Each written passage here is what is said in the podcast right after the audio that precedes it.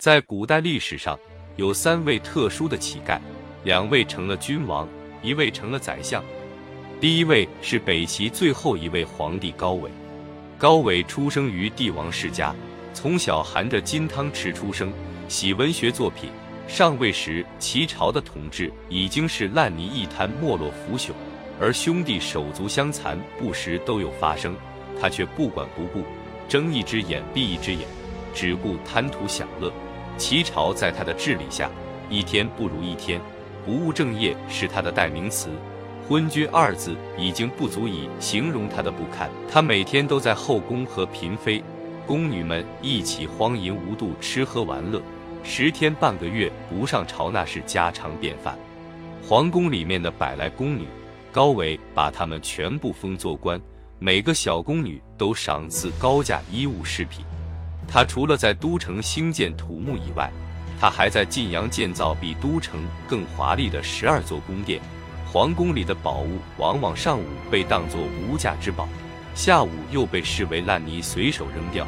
高纬也曾在晋阳的两座山上花费巨资开凿两尊大佛，并要求工匠日夜用油做燃料，几十里灯火通明。高纬的牛马狗鸡也能封官，他把最喜欢的马封为赤标一通，逍遥君和凌霄君，斗鸡设爵位斗鸡府，君斗鸡。或许是他觉得锦衣玉食和荣华富贵玩腻了，想玩点穷人们的生活游戏。竟然让人在皇宫里面修建了一个平民的村落，他自己在里面把自己打扮成乞丐，沿路乞讨来满足他变态的快乐。第二位要说的就是如雷贯耳的明太祖朱元璋。朱家世代为农，还背负着沉重的赋税，因为贫穷没少被恶霸欺负，但他却从未向恶势力低头，每次都是带头反抗的那一个。小小年纪就有了领导气质，成为了穷孩子们的保护神。众人隐约有以他为首的意思。到了朱重八十六岁那年，家乡发生了严重的旱灾和瘟疫，父母兄长相继去世，朱重八无依无靠，投奔黄觉寺削发为僧。祸不单行，就在朱重八进入寺庙的十几天后，接二两三的天灾让寺庙处境艰难，不得不裁员。朱重八不得不离开寺庙，开始了长达三年的乞讨之路。时值起义军领袖之一的郭子兴带兵拿下朱重八家乡亳州，而当年一起吃过牛肉的好兄弟汤和也已是郭子兴的部下。汤和回到故地，邀约朱重八共商大计。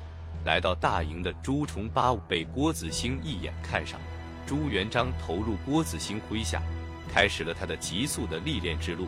朱元璋深知自己读书少，便找文书兵法加倍学习，文化就是在那个时期补了上来。后因郭天旭排挤，朱元璋带着七百人的队伍告别郭子兴，南下发展，攻城略地，招纳降服，展现出了他出类拔萃的领袖气质。至此，朱元璋已经有了一支三万人的军队，在乱世中站稳了一席之地。给日后奠定了扎实的基础。第三位要说的就是明代大奸臣之一严嵩。严嵩的仕途生涯与明世宗紧紧相连，他的荣辱兴衰都决定在皇帝一个人的手里。他是明朝著名的权臣，擅专国政达二十年之久，累进吏部尚书、谨身殿大学士、少傅兼太子太师、少师、华盖殿大学士。六十三岁拜相入阁，在严嵩大权到手后显露凶相，大肆敛财成了他主要的目标。一旦有捞钱的机会，绝不错过。就连历代王朝重视的科举也不放过，致使没钱的考生无法入仕。不仅如此，严嵩还在朱维和朱怀考争夺王位的事情上各收三千两。官二代严世蕃更是狂妄至极。甚至在家中宝库内狂笑炫富，朝廷无我父。众多大臣对严嵩父子加以弹劾，皆被明世宗包庇，收受贿赂，卖官受爵，所收财宝每年用十余条船漕运赃物至老家。一个朝官竟列于明朝富豪榜之上，敛财巨物依仗手上的权势，为了保住妻位，广拉党羽残害异己。严嵩将手段使用的淋漓尽致，甚至将手伸进了通政司，凡有奏章都会被抄送副本送至严嵩父子。同事竟私叙刺客千人，专事暗杀活动，明廷变成了严廷。严嵩无情，苍天有眼。一五六五年，在严嵩入阁第二十一个年头，这艘满载荣耀的血迹大船终驶入死海，片帆不归。